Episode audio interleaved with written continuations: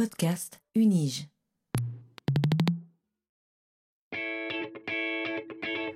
Learning from Data, le podcast sur la science des données à l'Université de Genève. These devices and machines and everything we're building these days, whether it's phones or computers or cars or refrigerators, are throwing off data. What exactly is big data? Not all revolutions are political. But this explosion of data is also raising fundamental questions.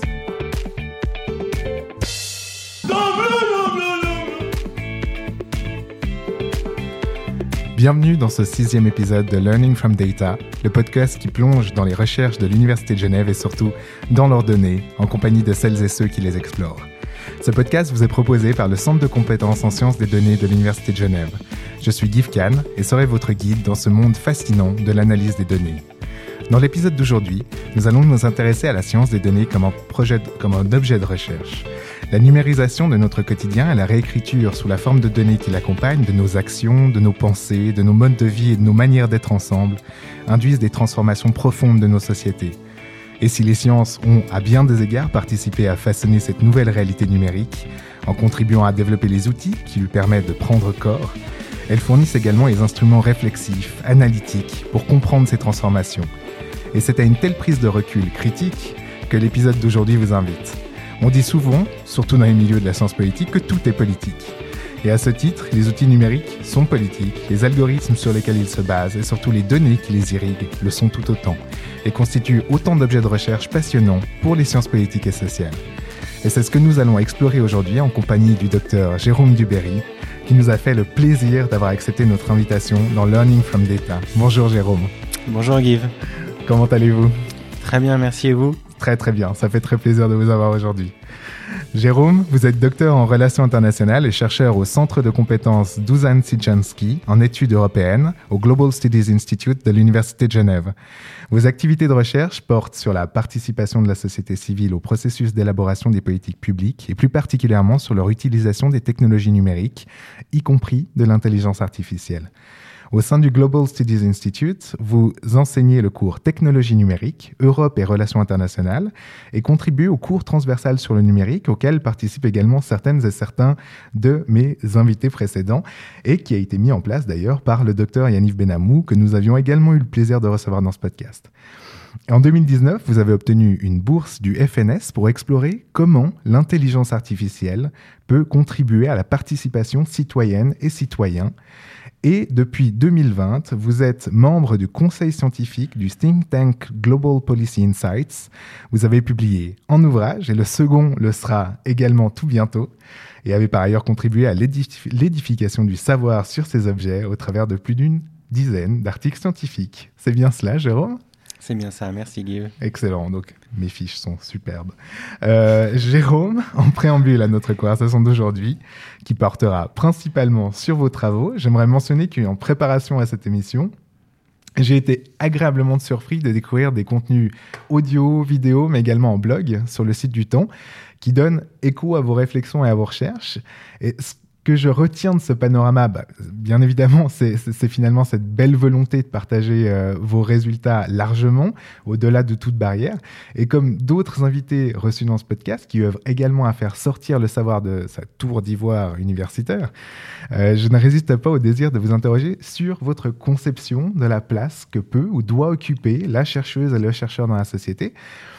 Mais j'aimerais ajouter une toute petite difficulté à cette question, une extension en fait liée à votre expertise particulière, parce que quand on connaît toutes ces initiatives de partage de savoir, on ne peut que s'interroger sur la persistance des logiques de la désinformation et l'incapacité qui apparaît alors paradoxale finalement de faire sortir certains esprits critiques de ces ornières.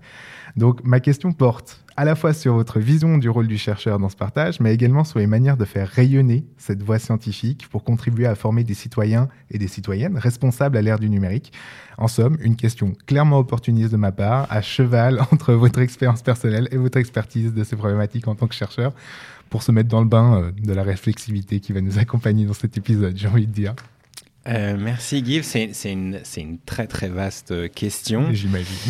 Euh, C'est vrai que ces dernières années, le rôle de la science et le rôle du scientifique, et euh, j'ai envie de dire en général de, de, des différentes euh, formes d'autorité, ont été vraiment questionnés par euh, bah, toute la communication euh, sur les réseaux sociaux, par plein d'acteurs euh, étatiques, non étatiques, liés plus ou moins à certains États. On pense à évidemment la Russie, mais pas que, Mhm. pour justement contrebalancer ou contrecarrer les efforts de la, de la science, de justement de partager les connaissances, de partager les recherches et de partager ce qu'on sait sur le monde et ce qu'on a réussi à, vérifier avec la méthode scientifique euh, euh, que l'on connaît.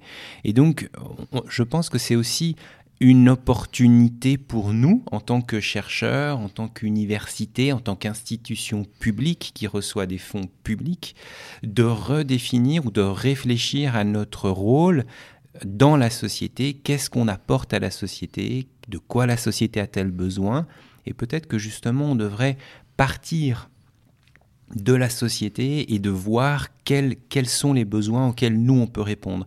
Et c'est vrai que souvent on, on aurait peut-être tendance à faire l'inverse ou, ou Mhm. nous déjà de définir quels sont les problèmes et puis de donner les réponses. Et je pense qu'il y a peut-être maintenant la nécessité de descendre un petit peu de notre, de notre piédestal, plus ou moins, et, et, et d'aller vraiment à la rencontre des ou du citoyen et, et justement de, de, leur demander de quoi ils ont besoin et comment nous, on peut y répondre. Et je pense que ça, c'est vraiment un, un, point important. Du coup, euh, moi, mon ex, enfin, ma vision du chercheur, c'est vraiment un chercheur qui est dans la société, euh, qui, qui, qui, fait le plus de sensibilisation possible. Mmh. Euh, qui utilise le moins de, de, de, terminologie compliquée pour justement que le message passe et que euh, on, arrive vraiment à redonner du sens à ce que l'on fait et euh, au lien entre justement l'institution, euh, le chercheur et la société. Merci beaucoup, Jérôme. Donc, le chercheur qui est au service de la société et même à son écoute, en fait, finalement, avec des problèmes qui seront définis par le bas, si je me permets cette euh, comparaison, et qui viendrait irriguer la science. Moi, j'adhère totalement à ce projet, en tout cas. Merci beaucoup, Jérôme. Euh, je suis convaincu que cet échange, d'ailleurs, avec vous aujourd'hui, va nous permettre, et je parle pour tous nos auditrices et, toutes nos auditrices et auditeurs, mais également pour moi, de nous élever en tant que citoyen et citoyenne responsable à l'ère du numérique. Euh, donc, belle ambition humaniste que nous nourrissons là et euh, qui, je dois dire, me réjouit. Donc, autant commencer tout de suite. Et je vous propose donc, chères auditrices et auditeurs, de plonger en votre compagnie, Jérôme Duberry, au cœur de vos recherches. Bon, on y va?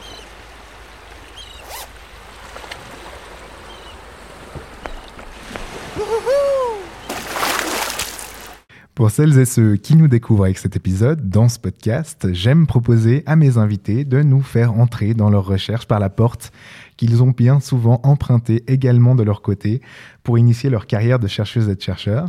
Euh, concrètement, cela veut bien souvent dire les travaux de recherche menés dans le cadre de la thèse de doctorat. Pour certaines et certains, cela est tout récent et leurs pas s'inscrivent parfois étroitement dans le prolongement de ces interrogations initiales pour explorer de nouveaux champs de possibles. Mais pour d'autres, cela peut désormais remonter un peu plus loin. Leur parcours s'est parfois éloigné de ces objets. On a rencontré les deux types de personnes jusqu'à maintenant dans, dans ce podcast. Il reste toutefois que cela s'inscrit pour toutes et tous comme un moment marquant, euh, une espèce de jalon intellectuel. Euh, Jérôme, en ce qui vous concerne, votre thèse s'intitulait Environmental Governance and New ICTs, The Impact of New Information and Communication Technologies on Global Environmental Governance. Pouvez-vous nous en dire plus sur ce travail et sur les raisons qui vous ont amené à porter vos premiers intérêts de recherche sur ces objets? Oui, en fait, euh, c'est une thématique qui, euh, qui continue de m'intéresser aujourd'hui. C'est la participation de la société civile euh, dans la gouvernance au niveau national, au niveau local et aussi au niveau international. Mmh. Et donc, euh, moi, mon intérêt, c'était vraiment de, de voir comment la société civile et les organisations de la société civile, les organisations environnementales, les ONG en particulier, pouvaient utiliser les technologies numériques de l'époque, euh, donc euh, déjà les plateformes des réseaux sociaux, mais il y avait déjà aussi les technologies émergentes comme l'intelligence artificielle, le blockchain, Mhm. et donc de, de- de voir comment ces technologies-là sont utilisées par les ONG environnementales pour justement contribuer à la protection de l'environnement. D'accord. Et donc, euh, j'ai pris euh, comme cas d'étude une organisation internationale qui est en Suisse, Mhm. euh, qui s'appelle l'Union internationale pour la conservation de la nature. Et ils ont, cette organisation, elle est très spécifique parce qu'elle a comme membre officiel aussi bien des organisations non étatiques, des ONG, Mhm. et des organisations et, des États et des agences, des États et des agences gouvernementales. Et maintenant, ils ont même aussi des communautés indigènes. Donc, c'est une des seules organisations euh, dans le monde, hein, euh, dans la gouvernance environnementale en tout cas, qui donne aux États et aux organisations non gouvernementales une place officielle pour décider en fait du programme de l'organisation, pour voter sur le budget. En général, si on prend l'ENU par exemple, euh, c'est les États qui décident. Euh, ils collaborent avec euh, le secteur privé, les ONG, etc. Mais c'est l'État qui décide à la fin sur le budget, sur le programme. Alors que là, c'est aussi les ONG. Donc il y a, il y a une discussion, il y a une, une- un débat, une négociation Mhm. euh, entre justement les ONG et les États pour justement décider du programme et faire des propositions sur l'avenir. Et donc c'est vraiment, c'était vraiment un processus très intéressant. Et pourquoi je l'ai utilisé, je l'ai utilisé comme cas d'étude Parce qu'en fait c'est un, c'est un processus qui s'est petit à petit numérisé qui était au départ en présentiel et qui petit à petit est devenu en ligne. Et donc en fait, j'ai j'ai regardé comment en fait cette numérisation a changé ou pas les, en- les jeux de pouvoir entre les États et les ONG. Mhm. Et en fait, euh, ben, j'ai conclu que c'était un processus qui s'est très très bien, qui a, qui a été très très bien numérisé, parce qu'en fait, il n'a pas changé les jeux de pouvoir et la balan- l'équilibre entre ONG et euh, État euh, par la numérisation. Donc en fait, ça a été un, un nouvel outil euh, qui a permis de, de, voilà, de, de réduire les coûts, qui a permis d'augmenter aussi la, la possibilité des différents membres de l'organisation de faire des nouvelles propositions, Mhm. etc mais ça n'a pas favorisé un acteur plutôt qu'un autre. Et c'est souvent un souci quand on parle de numérisation, de participation en ligne, c'est un grand, une grande peur et qui est justement légitime de, de, de, de faire en sorte que si on numérise un processus, ça va pas favoriser un acteur plutôt qu'un autre. Donc euh, voilà, voilà un peu ma, ma thèse. J'ai travaillé là-dessus et puis euh, après, euh, c'est parti un peu plus, un peu plus loin dans justement euh, la gouvernance de l'environnement, la protection de l'environnement, la protection de la biodiversité et comment on utilise l'intelligence artificielle pour la protection euh, de la biodiversité, et puis après les, les chaînes de blocs pour le financement, etc. etc. Et je crois qu'on va y venir d'ailleurs. Voilà. C'est sur mon programme. Euh, donc, euh, bah, justement, comme vous le disiez à l'issue de votre thèse, votre constat sur l'impact de ces nouvelles technologies sur les processus de gouvernance était, était finalement assez nuancé, avec dans certains cas un impact positif sur la légitimité des mécanismes de gouvernance globale, mais dans d'autres un impact plus limité sur les capacités internes et externes des, des organisations. Et, depuis ces travaux, vous avez toutefois eu l'occasion d'étendre justement vos recherches, et on y revient avec votre belle transition de fin de réponse, à d'autres études de cas, en travaillant notamment sur des questions relatives à la participation politique. Et on touche ici à des questions constitutives des, processus démocratiques et de l'élaboration des politiques publiques. Et pourriez-vous, à ce moment-là, nous en dire un peu plus vis-à-vis de, en fait, vis-à-vis de quelle expression du politique avez-vous observé les, impacts positifs les plus notables pouvant être liés à l'avènement des technologies numériques et surtout euh, quels sont leurs impacts? Là aussi, c'est une très vaste question et c'est vrai qu'on est en, on est en, on, on est en, j'ai envie, j'ai envie de dire, euh, on est en plein dedans. C'est-à-dire que Mhm. on, on- pour- pour le politique, euh, ce qui est très compliqué. Euh, quand, on, quand on réfléchit, au, quand quand on envisage l'utilisation du numérique pour le politique ou pour les décisions politiques ou les processus démocratiques ou même au niveau de la société, que- que- quelle place on donne à, à la technologie dans la société. Ce qui est très compliqué, c'est qu'en fait, ce sont des technologies qui sont tout le temps en mutation. Mhm. Et donc, euh, forcément, la régulation est un peu compliquée. La question de, de ce qu'on pourrait appeler l'agentivité, c'est-à-dire la capacité de l'individu à influencer un processus de décision ou un processus politique, ben en fait, elle est un peu mise au défi par le numérique. Pour plusieurs raisons. Parce que le numérique est développé en toute opacité par des grandes entreprises qui sont basées aux États-Unis euh, et donc qui ont des intérêts, qui ont une vision du monde, une vision du citoyen, une vision de la démocratie qui n'est pas forcément la même que la nôtre. Et du coup, le politique, ben, des fois, il se retrouve un peu sur un fait accompli avec des citoyens qui ont des usages euh, des réseaux sociaux qui, qui viennent en fait, euh, qui, bah, sur lesquels il, il, faut construire ou sur lesquels euh, il faut, euh, auxquels il faut répondre et s'adapter. Mhm. Et donc on voit en fait justement tous les partis politiques, les candidats politiques qui, qui utilisent en particulier les réseaux sociaux pour justement, euh, pour deux choses, pour communiquer Uh-huh. avec eux, donc créer du lien. Euh, et en même temps, pour aller, ce qu'on appelle en anglais le opinion mining, c'est-à-dire aller identifier euh, des tendances, euh, des opinions, euh, des, des- des idées, et puis euh, comment la société euh, et les, les citoyens perçoivent l'action politique. Donc Mhm. c'est vraiment, ça va dans les deux sens. hein. L'utilisation en particulier des plateformes et donc à travers les plateformes des, des algorithmes qui sont sur ces plateformes, c'est vraiment euh, le, le politique vers le citoyen, donc une communication peut-être plus directe, Mhm. et en même temps du citoyen vers le politique, parce que le politique, il va, il va pouvoir avoir, j'ai envie de dire, en direct, euh, il va pouvoir tester le pouls de la société Mhm. en direct, en fait. Et donc ça, c'est c'est quelque chose euh, qui est aujourd'hui possible et qui est fait par, par beaucoup de politiques et de, et de, de partis politiques.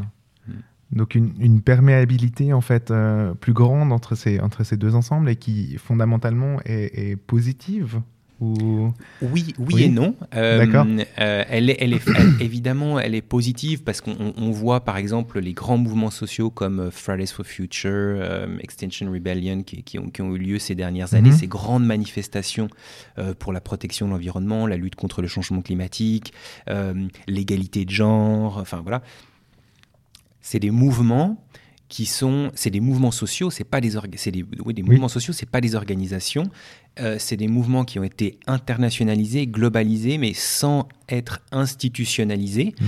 Et ça, c'est possible grâce justement au numérique euh, et en particulier aux réseaux sociaux qui permettent justement de coordonner les actions et euh, de, de- de- de faire entendre sa voix en dehors du politique, Mhm. euh, indépendamment du politique. Donc là, on a, c'est vraiment extrêmement positif. Et puis c'est aussi positif pour le politique d'aller voir et de comprendre ce qu'une partie de la population, encore une fois, c'est pas Mhm. toute la population, c'est celle qui est sur les réseaux sociaux, euh, comment elle perçoit l'action politique, quelles sont les tendances, les grandes tendances et les opinions. Donc ça, ce serait la partie positive. Évidemment, il y a des défis. Ok. Bah, mais vous, vous me faites des, transitions parfaites à chaque fois pour mes questions suivantes. C'est justement, j'allais dire que face à tout cela, il est, bien sûr important de ne, pas oublier que les technologies numériques imposent également de nouveaux défis. Vous venez de le dire. Euh, vous disiez d'ailleurs dans une autre interview que lorsque vous aviez commencé euh, à vous intéresser à ces objets, la voix des optimistes du numérique dominait euh, largement. Et j'ai l'impression qu'on en est quelque peu revenu euh, ces dernières années. Et lorsque je parcourais vos articles les plus récents, j'ai pu constater que cet intérêt pour les effets négatifs du numérique occupait là aussi une place grandissante. Euh, Est-ce que vous pourriez nous en dire plus sur ce qui forme le côté sombre, si je peux me permettre, des, impacts du numérique sur les processus d'élaboration des politiques publiques et de gouvernance Et je pense notamment peut-être en lien avec euh, la surveillance, la désinformation qu'on a déjà mentionnée, ou encore les nouvelles technologies de persuasion, comme vous l'abordez dans vos travaux.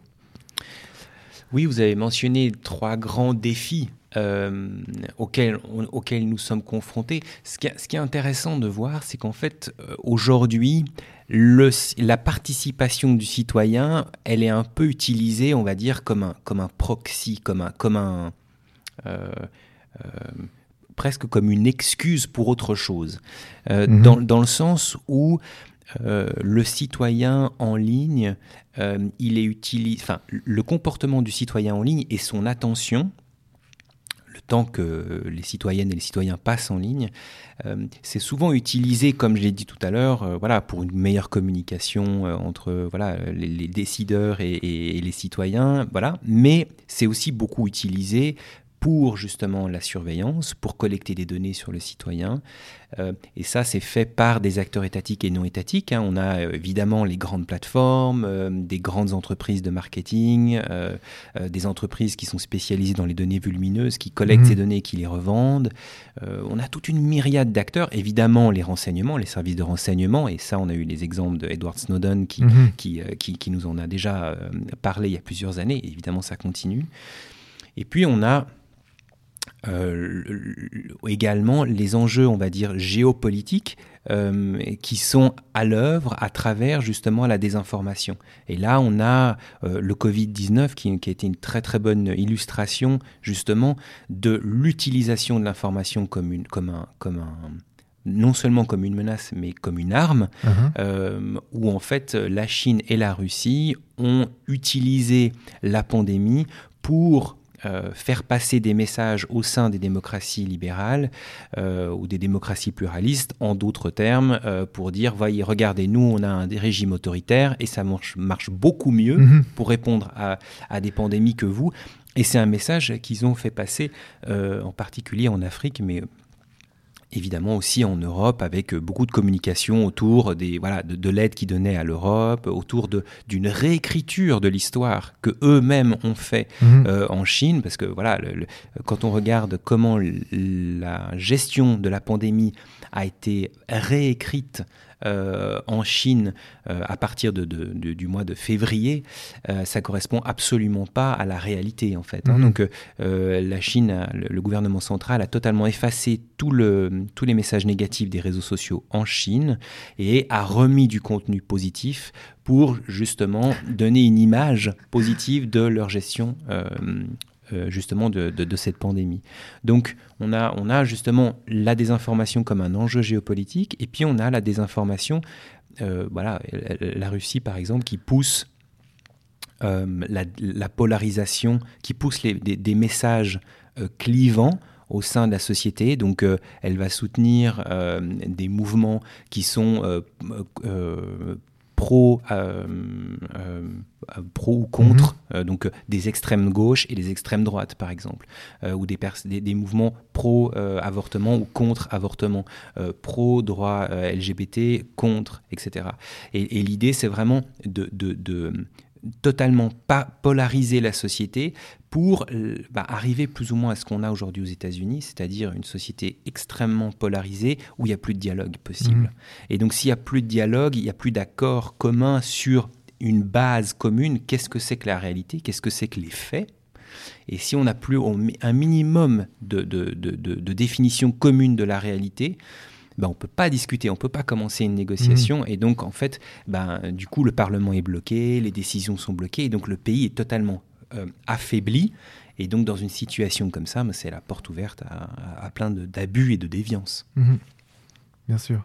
Merci beaucoup. Et, et j'avais une question par rapport justement, parce que quand on, quand on parle euh, de l'entreprise euh, de désinformation de la Russie, quand on parle de, mécanismes de persuasion, de réécriture de l'histoire de la part de la Chine, euh, on est euh, sur des, sur des logiques d'intentionnalité, alors que j'imagine que les processus sont beaucoup plus complexes aussi, c'est-à-dire qu'il y a des, il y a des, des, mouvements de reprise décentralisés, etc. Mais si on veut se, se focaliser sur cette intentionnalité d'État, quels sont exactement les, les outils euh, qui sont utilisés par ces, euh, par ces États pour accompagner cette, euh, cette intention de réécriture ou cette intention de désinformation? Oui, il y a, il y a- en fait, il y a, il y a deux, y a deux, il y a deux réponses à donner. La, la première, c'est de dire que euh, l'écosystème chinois de réseaux sociaux est différent d'une autre. Mhm. Euh, et donc, ils ont également, euh, voilà, le, le régime chinois a une capacité de réécriture euh, qui n'est pas du tout la même que Mhm. qu'il pourrait avoir ici en, en Europe ou aux États-Unis, évidemment. Ça, c'est la première chose. La deuxième chose, c'est- en fait de dire que nous, citoyens, nous, utilisatrices et utilisateurs, on contribue aussi à la désinformation parce qu'on partage des nouvelles, on partage de l'information qu'on va pas toujours vérifier. Et Mhm. donc, on, on- on fait partie aussi de cette chaîne euh, de désinformation. Après, pour répondre à votre question, oui, il y a en fait tout, Mhm. tout un, tout un ensemble de- de- d'outils qui sont utilisés euh, il y a deux types, deux grands, on pourrait dire qu'il y a deux grands types d'outils. Il il il y a un type d'outil qui est utilisé pour donner plus d'ampleur à euh, une thématique ou une discussion ou un, un influenceur. Mhm. Et donc là, c'est ce qu'on appelle les bots, hein, les, les social bots, qui vient de robot. hein. Mhm. C'est pour ça qu'on on utilise que le bot. C'est en fait un programme euh, informatique qui, qui automatiquement va repartager un contenu par rapport à voilà, des critères qu'on lui a donnés. Mhm. Donc il va prendre l'apparence d'une personne ou d'un utilisateur et puis il va donner beaucoup plus d'importance à quelque chose. Et donc ça, c'est fictif. Euh, mais il y a aussi toute une partie euh, de techniques et de tactiques qui viennent du marketing et du, par- du marketing euh, commercial. Euh, et ce sont des techniques qu'on a utilisées avant tout pour nous vendre des choses. Et donc, ces techniques-là, elles ont été développées et elles sont aujourd'hui utilisées par le marketing politique. Mhm. Et donc, on a tout ce qu'on appelle le, le- le- le micro-ciblage, euh, qui est en fait basé principalement sur on collecte les données des citoyens, on fait un profil psychologique, pas seulement un profil démographique qui est, qui est basé sur l'âge, le lieu où Mhm. la personne habite, etc., mais basé sur la psychologie. Donc on arrive à, en, en analysant le comportement d'une personne sur un réseau social, on arrive rapidement, aujourd'hui, vu la masse de données qui ont été déjà collectées, à pouvoir définir le profil psychologique de cette personne avec beaucoup de précision. Mhm. Et donc, l'intelligence artificielle, elle rentre en jeu ici parce qu'elle analyse ces données volumineuses, elle permet de faire le profilage et elle permet aussi, du coup, de prédire comment la personne va réagir dans le futur. Et donc, si on arrive à le prédire, eh bien évidemment, on va pouvoir adapter le message à, au profil de la personne. Et ce qui est Mhm. intéressant, c'est de voir qu'en fait, alors évidemment, euh, je ne suis pas en train de dire que l'intelligence artificielle est, est à 100% sûre, hein, pas du tout. Euh, elle a plein de biais, elle fait plein d'erreurs, etc. hein, c'est évident. Mais ce qui est intéressant de voir, c'est qu'en fait, on a introduit justement une, une technologie qui, qui, encore une fois, euh, peut être biaisée, qui ne rend pas des résultats sûrs à 100%, qui est très difficile à, à- à- à auditer, à vérifier. hein.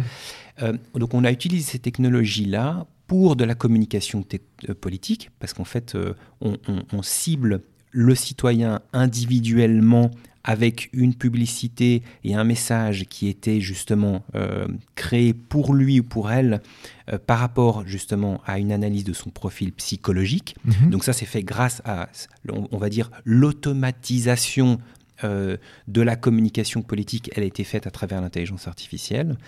Et en même temps, l'analyse du profil et l'analyse des données volumineuses, elle, là aussi, elle est faite à travers l'intelligence artificielle. Donc on, a cette intelligence artificielle qui est au cœur du rapport et des, des- des- des- et des techniques de persuasion qui sont utilisées par, euh, par euh, certains partis politiques. Et on a eu le scandale de Cambridge Analytica hein, qui l'a qui l'a mis en avant. Euh, et, et- et en fait, on utilise une technologie qui n'est pas sûre et qui donc amène une certaine incertitude dans le processus politique. Et ça, pour moi, c'est une, question qui est très euh, sensible. Mhm. Mais c'est parfait. On, dirait presque qu'on a organisé cette, euh, euh, cette interview et qu'on on l'a travaillé ensemble parce que ma prochaine question euh, était justement en lien avec l'IA. C'est-à-dire que, comme je le mentionnais en introduction, en 2019, vous avez obtenu une bourse du FNS pour explorer comment l'intelligence artificielle peut contribuer à la participation des citoyennes et citoyens. Euh, et en prenant connaissance de vos travaux, je suis tombé sur un article coécrit avec S. Amidi, actuellement en cours de publication, qui euh, s'intitulait An Optimistic View of AI, Narratives about AI in Mainstream Media During COVID-19. Et j'aurais aimé, si c'est possible bien sûr, vu qu'il n'est pas encore publié, euh, que vous nous en disiez un peu plus sur vos recherches sur l'IA, euh, de manière globale tout d'abord, mais également sur euh, ce qui ressemble à une résurgence d'une forme d'op- d'optimisme finalement, parce que euh, du moins si on s'appuie sur la, chronologie qu'on développe un peu depuis le début de notre échange, on dirait on dirait qu'on assiste à une espèce de retour en arrière en termes d'optimisme, et donc en filigrane de votre recherche sur l'intelligence artificielle, peut-être avoir quelques notions sur cette perception un peu cyclique des, nouvelles technologies. Alors, C'est tout à fait juste. On, a en effet euh, une, euh, il, y a une, il y a une courbe, la, courbe de l'adoption des technologies qui, qui, montre très bien ça. Où en fait, dès qu'il y a une nouvelle technologie, on, on, a vraiment une vision extrêmement optimiste de cette technologie. Et la technologie, elle va tout, elle va, elle, elle va répondre à tout. Dans, les années 2000, 2000, entre 2000 et 2010, on a eu le, printemps arabe. On a, donc mhm. on avait toute cette réflexion sur euh, les réseaux sociaux vont permettre de démocratiser le monde. Mhm. Alors évidemment, on en est revenu, hein. mais euh, c'était aussi différents réseaux sociaux à l'époque. Euh, ils n'avaient pas du tout, tout au début, les plateformes de réseaux sociaux n'avaient pas de publicité, mhm. alors qu'aujourd'hui, c'est devenu des grosses machines de publicité principalement. Donc, et de collecte de données. Donc, du coup, euh, c'est vrai qu'on on voit qu'on est passé, si on prend l'exemple des réseaux sociaux, euh, à beaucoup d'enthousiasme. Et puis, euh, voilà, on a eu différents scandales qui nous ont montré qu'en fait, bah, c'était, on pouvait en tout cas les percevoir comme des gros vilains, et puis mhm. qu'il y avait des impacts très, très, très substantiels, visibles, tangibles sur la société et le citoyen, même si évidemment, ils sont, ils, ils sont pas les mêmes partout. Euh, ça dépend du pays, ça dépend de l'histoire, de la culture du pays, évidemment.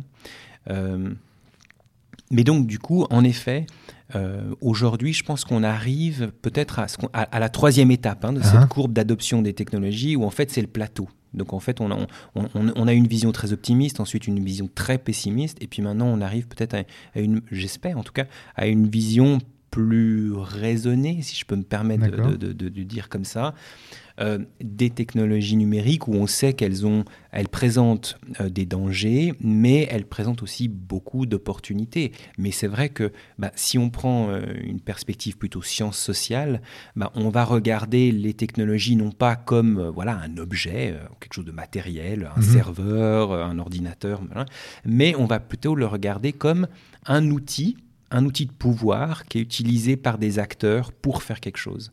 Et donc voilà, c'est ça en fait euh, que qu'on essaye de faire et que j'essaye de faire. Excellent. Merci beaucoup. Je ne sais pas si j'ai répondu à votre question, mais vous pouvez me la reposer. Euh, hein. non, non, ça allait bien. Peut-être plus sur l'intelligence artificielle, mais en effet, en fait, finalement, elle était intégrée dans toute cette, euh, dans toute cette évolution de la technologie. Donc, pour moi, je suis à mon niveau, tout à fait satisfait euh, de cette réponse. Et euh, j'invite les auditeurs et les auditrices à nous faire part s'ils voudraient des compléments. Euh, donc, comme tout chercheur et chercheuse, ce qui vous permet de dégager des résultats dont vous nous parlez aujourd'hui est basé sur une analyse rigoureuse de vos données effectuées sur des méthodologies éprouvées. Et j'aimerais brièvement revenir sur celle-ci avec vous parce que dans ce podcast, nous recevons majoritairement des représentants et représentantes d'approches quantitatives. Et euh, je trouverais intéressant que vous partager avec nous ces différences qui parfois assoient un contraste entre sciences sociales et sciences dites dures. Vous l'avez cité justement aussi dans cette, enfin, dans cette déconnexion, dans cette euh, réinterprétation des objets comme des objets de pouvoir. On est déjà aussi sur, euh, sur quelque chose qui marche, qui marque ce contraste. Euh, mais peut-être plus nous faire rentrer dans la cuisine de ce que représente une méthodologie telle que vous l'utilisez.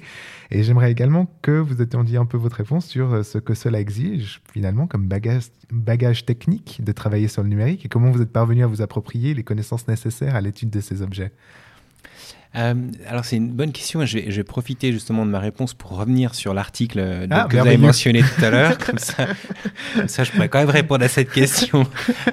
Euh, en fait, on, on, a essayé de regarder comment l'intelligence artificielle était présenté dans les grands médias.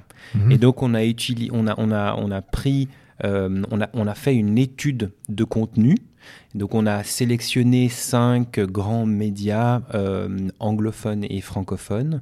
Et ensuite on a sélectionné, on a utilisé donc une base de données que l'on a à l'université pour ensuite sélectionner faire une recherche dans tous les articles qui ont été publiés dans ces grands journaux depuis euh, une dizaine d'années et regarder quels sont ceux qui parlaient de l'intelligence artificielle.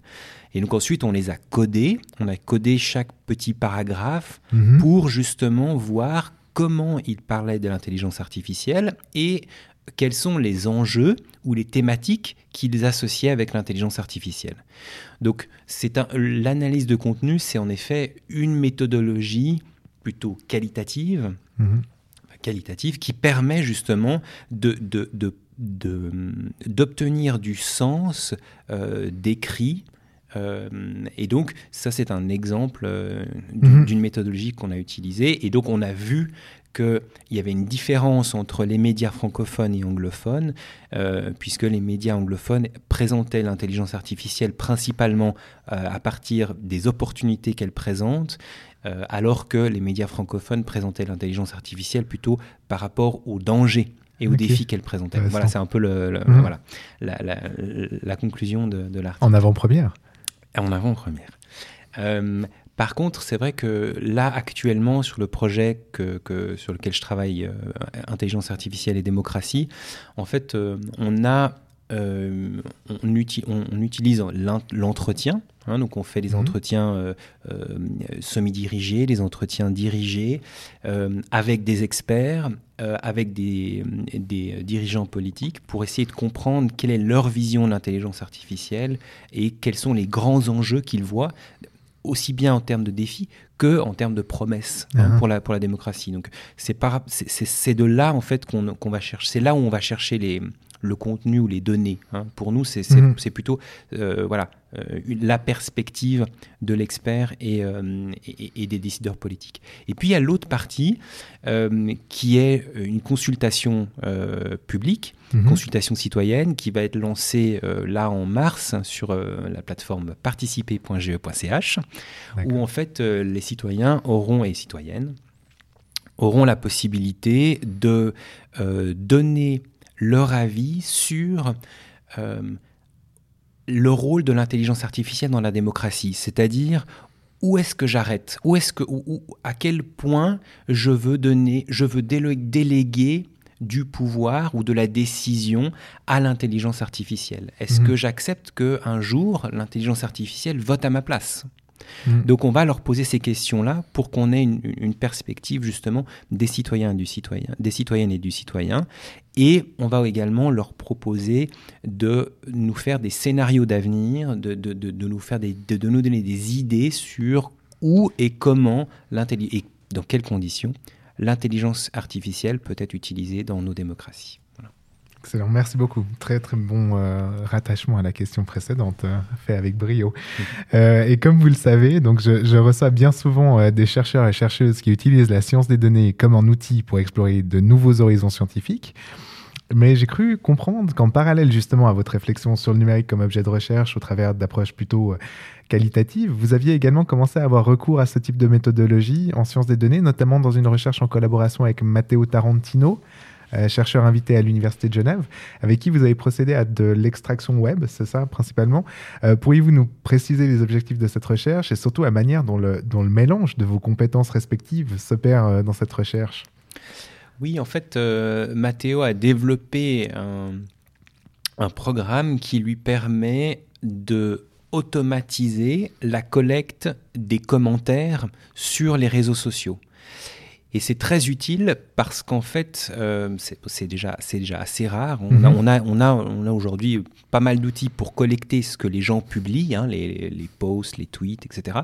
Mais pas les commentaires sur ces posts ou sur ces tweets.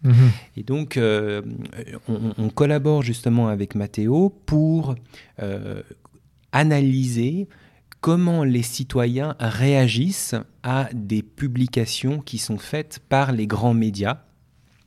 Et donc, on, là aussi, on utilise un- un- un- une, une sélection de, de- de- de grands médias Mhm. et on regarde sur Facebook euh, quelles sont leurs publications sur l'intelligence artificielle. Et ensuite, Matteo, il utilise son programme pour collecter tous les commentaires des citoyens sur ces justement publications en lien avec l'IA. Ils sont extraits, ils vont sur une base de données et ensuite, nous, euh, on les analyse et on essaye de, de- de- de dégager des grandes tendances par rapport justement à comment le citoyen voit l'intelligence artificielle et comment il, euh, il souhaite, il envisage le futur de l'intelligence artificielle. Parce que c'est ça, en Mhm. fait, la, la- la question de base. C'est vraiment de savoir comme de, préparer en fait le futur d'intelligence artificielle et de pas laisser les grandes entreprises technologiques le décider. Mais nous, en tant que citoyens, en tant que chercheurs, d'apporter en fait notre pierre à l'édifice et de dire mais attendez, euh, on a aussi une réflexion, on a aussi des envies, on a aussi une vision euh, de l'avenir et donc on veut co construire le futur de l'intelligence artificielle. Donc, dans cette grande réflexion-là, ben, la collaboration avec Mathéo, elle est très utile parce qu'en fait, lui, il vient avec toutes ses connaissances et compétences euh, de sciences informatiques, donc des sciences plutôt dures, euh, sciences des données, euh, et ben, moi, j'utilise plutôt mes compétences qualitatives pour justement déduire et faire du sens par rapport à toutes ces données, et donc une perspective plutôt sciences politiques, sciences sociales, qui donc permet de combiner et d'avoir un regard sur, sur justement cette question de l'intelligence artificielle. Excellent. Jérôme, je vous remercie de tout cœur pour cette présentation de vos recherches. Elle jette un euh, éclairage critique sur une multitude de thèmes et outils dont nous avons finalement pris l'habitude ici d'aborder euh, de manière très fonctionnelle et utilitaire. Et j'espère que cette prise de recul que nous offrent vos travaux aura été aussi intéressante pour nos auditrices et auditeurs que cela l'a été pour moi. Et avant de poursuivre vers la seconde partie de ce podcast qui va nous amener vers le futur de votre recherche, je pense qu'une petite pause musicale ne nous fera pas de mal, euh, à nous ainsi qu'à celles et ceux qui nous écoutent. Euh, Jérôme, qu'est-ce que vous nous proposez d'écouter aujourd'hui? Alors, je vous propose euh, une chanson de Mélodie Gardot qui s'appelle Morning Sun. Merci beaucoup. Donc, on se retrouve juste après Melody Gardot, Morning Sun, pour la suite de Learning from Data. À tout de suite.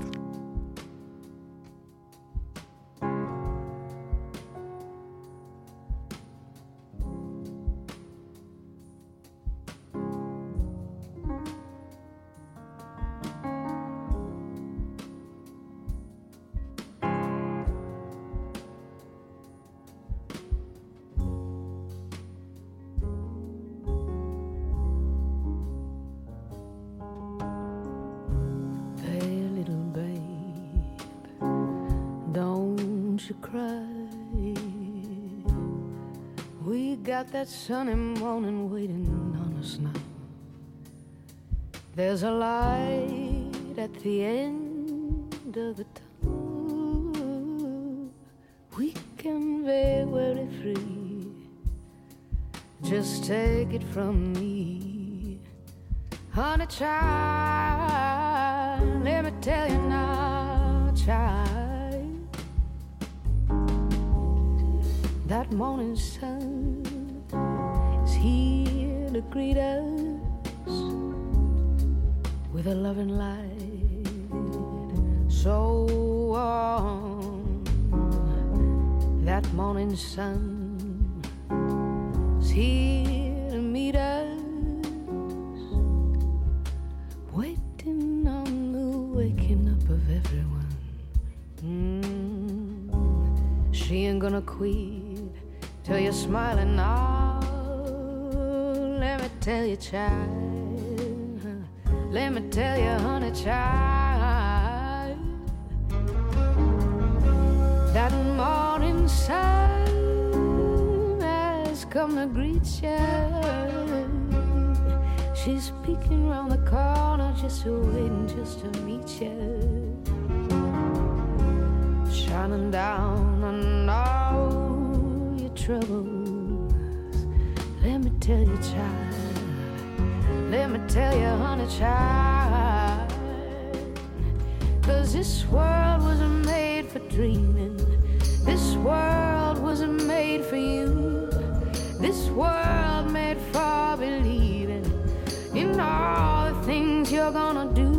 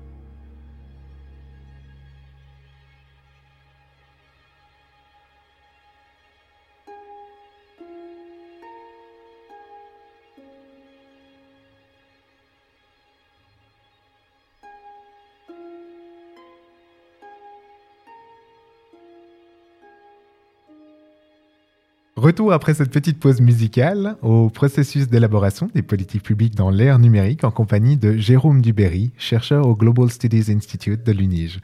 Mais avant de replonger la tête la première dans la science, Jérôme, nous ne savons toujours pas pourquoi vous nous avez proposé ce morceau. Euh, Est-ce que vous pourriez nous, expliquer les raisons de ce choix?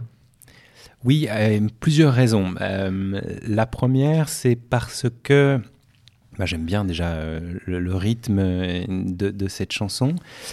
Euh, Mélodie Gardot, c'est une personne aussi qui représente pour moi la résilience. Euh, Elle a vécu un très grave accident et en fait, euh, la musique euh, l'a aidé à justement à se relever et, et- et à dépasser plusieurs défis justement pour arriver à, à être cette, cette chanteuse connue que, que voilà qu'on peut écouter aujourd'hui.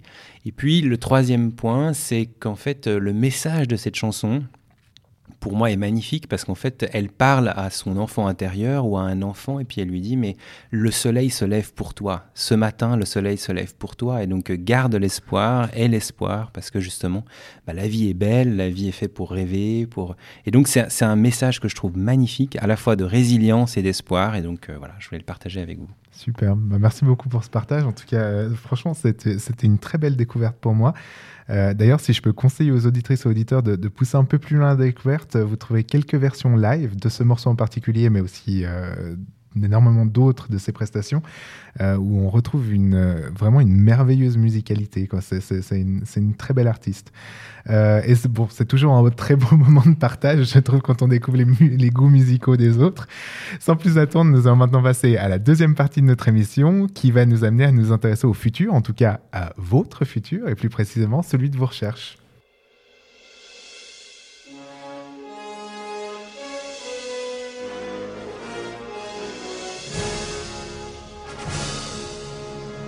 Le futur de la recherche.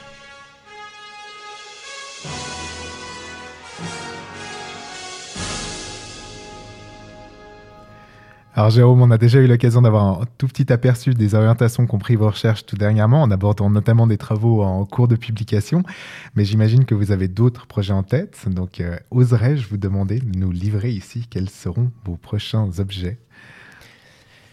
Oui, euh, en fait, il y a deux grandes lignes de recherche. Euh, la première, c'est en lien euh, justement à l'intelligence artificielle et la démocratie, et plus précisément tout ce qui tourne autour des civic tech, Mhm. euh, et donc euh, des technologies qui sont utilisées pour soutenir la participation citoyenne. On a des, des, des exemples, euh, en- typiquement en France, le grand débat qui a été lancé par Macron. Euh, et en fait, la question, c'est de savoir comment ces civic tech, elles influent sur la participation citoyenne. Est-ce que prendre part dans ces civic tech, ça va transformer la manière dont les citoyens participent euh, pour, bah, par exemple, voter ou à des référendums, etc. Donc il y a toute une question là derrière sur ces civic tech qui est, qui est assez intéressante à creuser.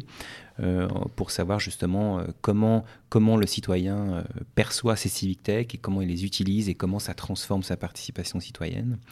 donc ça, c'est une première ligne de recherche qui s'inscrit justement dans, parce qu'évidemment, ces civic tech, elles utilisent souvent l'intelligence artificielle pour justement décrypter tous les commentaires qui ont été faits. Quand on reçoit, il y a la plateforme Futurium, par exemple, au niveau de l'Union européenne, euh, qui peut, recevoir des centaines de milliers de commentaires sur une consultation. Mhm. C'est pas une personne qui va lire les commentaires, c'est une intelligence artificielle.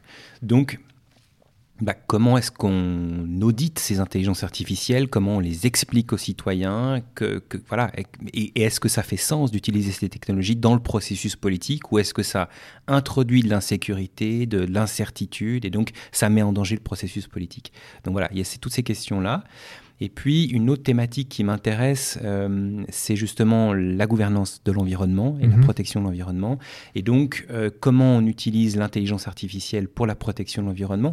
Et plus précisément, la question là, de recherche qui m'intéresse, c'est euh, le, le rôle des grandes entreprises numériques dans la gouvernance de la protection de l'environnement. Mhm. Autrement dit, euh, si les ONG, les organisations internationales qui sont en charge de la protection de l'environnement ou qui contribuent à la protection de l'environnement, si elles collaborent de plus en plus avec les entreprises numériques pour justement analyser les données, pour comprendre le climat, pour protéger les espèces, etc., eh bien très souvent ça se fait à travers d'un partenariat euh, où les entreprises numériques, elles donnent accès aux données, elles donnent accès à l'intelligence artificielle, elles donnent accès à des compétences, des fois elles donnent même des fonds. Mhm. Mais du coup, qui est-ce qui choisit les espèces à protéger? Qui est-ce qui choisit voilà, aussi la- l'agenda? Euh, et l'ordre du jour de la gouvernance environnementale bah, Peut-être que c'est de plus en plus ces entreprises numériques. Et donc là, il y a une question à réfléchir, sur, la- sur laquelle il faut réfléchir. Euh, à quelle, quelle place on donne à ces entreprises numériques dans la protection de l'environnement? Est-ce que c'est Google, dans l'avenir, qui va décider si on protège plutôt euh, l'éléphant ou le lion? Excellent. Très belle question. En tout cas, merci beaucoup pour ces exclusivités. J'ai l'impression de le dire souvent, mais je me réjouis de voir les résultats de, de ces nouvelles interrogations. Et n'hésitez pas à revenir nous en parler ici ou dans d'autres activités du centre. Parce que, justement, comme vous le savez, Jérôme, euh, vous qui suivez les dites activités, euh, le Centre de compétences en sciences des données a pour mission de fédérer les compétences et initiatives de l'Université de Genève en matière de sciences des données dans le but de favoriser l'émergence de recherches innovantes.